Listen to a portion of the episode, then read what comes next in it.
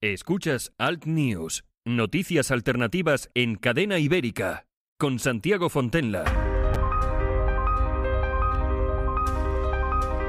Y como cada día, unos minutos para recordar, sobre todo, historia de España con nuestro compañero Pedro Ángel López, director de Españoles por la Historia, aquí en Cadena Ibérica. Buenos días, Pedro. Muy buenos días, tengan todos ustedes, amigos que nos escuchan a estas horas intempestivas para la mayoría. Pues sí, la verdad que son unas horas un poco difíciles. Pues bueno, eh, hoy, que, hoy vamos de matrimonios, ¿no? Hoy vamos a ir, como de matrimonios. Vamos a ir de matrimonios y matrimonios con corona, además. Con corona. Ya sabes que yo el tema de los reyes no lo llevo muy bien, pero bueno, siendo los católicos. Sí, yo sé que tú eres muy pablista. Sí, sí, sí. 100%. muy pablista, que te he pillado. No, hoy vamos a hablar de un matrimonio, hombre. Dentro de, las coronas hay coronas y coronas. Yo creo que casi todos estaremos, mm, por lo menos los, los prohispánicos, ¿no? Mm. En, la, en la figura que fueron los reyes católicos en la historia de España. No podríamos eh, ver de ninguna manera la España de hoy, la España que conocemos, la España, la España que ha sido sin, sin previamente tener a los reyes católicos, que es la primera monarquía hispánica. Entonces, yo creo que mm, es un caso excepcional. No, no son estos eh, golfetes que hemos tenido posiblemente, ya sean de un lado o de otro. Yo siempre digo, oye, que, que tampoco tengamos en un altar siempre a Felipe II, a Carlos I. Estos también han tenido sus... Sus cositas.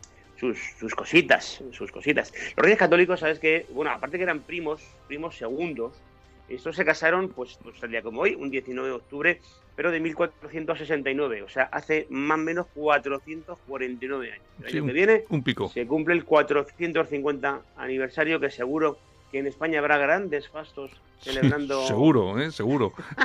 seguro. Estoy convencido, estoy convencido. Eh, hace cuatro días, en el 2012, eh, pasó la batalla de las naves de Tolosa pasó como. Sí, sí, sí, como, un suspiro. Si no hubiera pasado nada. Como un suspiro, como un suspiro. Nadie dijo esta boca mía. Entonces, bueno, pues el, eh, hay, que, hay, que, hay que hablar de ello. Los reyes católicos, como decíamos, son la monarquía hispánica. Ten en cuenta que son los que unen, eh, aunque realmente luego ya en el gobierno quien une es Carlos I, pero los que unen, unen los reyes eh, de, Aragón, o sea, el reino, perdón, el reino de Aragón, el reino de Castilla, posteriormente anexionándose el reino nazarí de Granada y, por supuesto, eh, el reino de Navarra. El reino de Navarra se, mm, añade después de la muerte de, Isabel. Sabes que Isabel, eh, aun siendo mayor que Felipe, un añito, eh, murió unos, hmm. unos años antes. ¿Qué más te voy a contar de los reyes? Que sabes tú que es que a mí me encantan los reyes católicos. Yo siempre que me piden en algún, se lo digo a alguno que me quiera copiar alguna clave, siempre en personaje favorito siempre pongo Isabel Isabel I. oye, eh, oye, yo eh, siempre digo, yo siempre digo que yo soy monárquico, pero los reyes católicos, que si no soy republicano. Sí, sí, sí, Bueno, tú hasta, hasta, Reyes, hasta Fernando II, bien, de ahí para adelante te haces eh, complicado, republicano. complicado.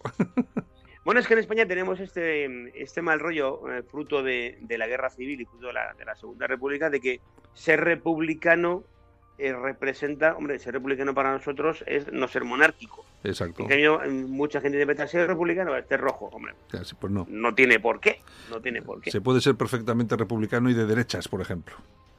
Por ejemplo, por, ejemplo, por ejemplo. Eh, incluso eso te, te, hace ser bastante buena persona. Incluso. incluso, fíjate tú, ¿eh? Incluso bastante buena persona. ¿Sabes qué pasa? Que claro, luego ves el que los enemigos de España, eh, claro, cuando sí, es decir, el enemigo de mi, de mi enemigo es mi amigo, ¿no? Entonces, claro, si los enemigos de la monarquía son gente como Tardá, como Pablo Iglesias y toda esta gente, entonces dices, coño, a ver si van a ser buenos estos. Qué grave. te queda ahí la cosilla. Te queda la cosa. Oye, Pedro, ¿qué, ¿qué, vais a hacer este, este próximo programa de Españoles por la Historia? Pues vamos a hacer un programa de la pera limonera porque vamos a hablar de otros, de dos grandes españoles del siglo XX. Vamos a hablar de eh, Goicoechea y Oriol. Hombre. Esto habrá mucha gente que sepa quién eran Goicoechea y Oriol, otros le va a sonar a bocadillo de mortadela. Sí, exacto. Goicoechea y Oriol son los que diseñaron el talgo. Por ejemplo. Tren articulado ligero Goicoechea Oriol. Mañana tenemos a un experto eh, que nos cede la Fundación Talgo. Vamos a hablar con José Luis López Gómez, que es eh, evidentemente es un técnico en la materia de los trenes, pero aparte es historiador, es inventor, tiene más de 20 patentes, ha recibido el premio de Europa al mejor inventor europeo hace unos años. Bueno, mm. es eh, como siempre hacemos, nosotros somos, yo soy medio gilipollas, soy gilipollas entero, medio se nos queda Fran, el que sabe realmente aquí es el invitado. Tenemos un invitado que es excepcional y que nos va a hablar, pues eso, del talgo, de Goicochea, de Oriol, de, muchísimas cosas, también incluso de política. Sabes que hubo un secuestro por medio de, un hijo de Goicochea. Bueno, todo esto se hablará también en el programa de, de, este sábado. Pues tienen nuestros oyentes tienen cita con Españoles por la Historia el sábado a las 5 de la tarde. Hora taurina. Hora taurina. Y como siempre, los podcasts a partir de las 5 de la tarde ya se les pueden descargar. Exacto. De todos modos, ya lo. Me imagino que los, eh, los oyentes lo conocen, pero lo recordaremos también nosotros, porque los programas que hacéis son muy interesantes. Bueno, Pedro, pues nada, agradecerte que hayas pues estado con nosotros y buen fin de semana. Vamos a intentar curar esa voz de mierda que tengo. Eh, dejaré de hablar, no sé. Además, yo creo que sí. Oye, yo creo que aunque dejes de hablar un par de días, nadie lo va a echar de menos.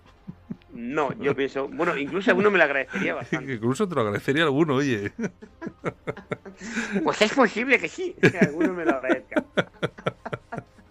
Bueno, Pedro. En fin, estos chistes caseros habrá sí, quien no los entienda. Sí, no, solamente los entendemos tres o cuatro. pues nada, el lunes más. Venga, un abrazo. Venga, hasta luego.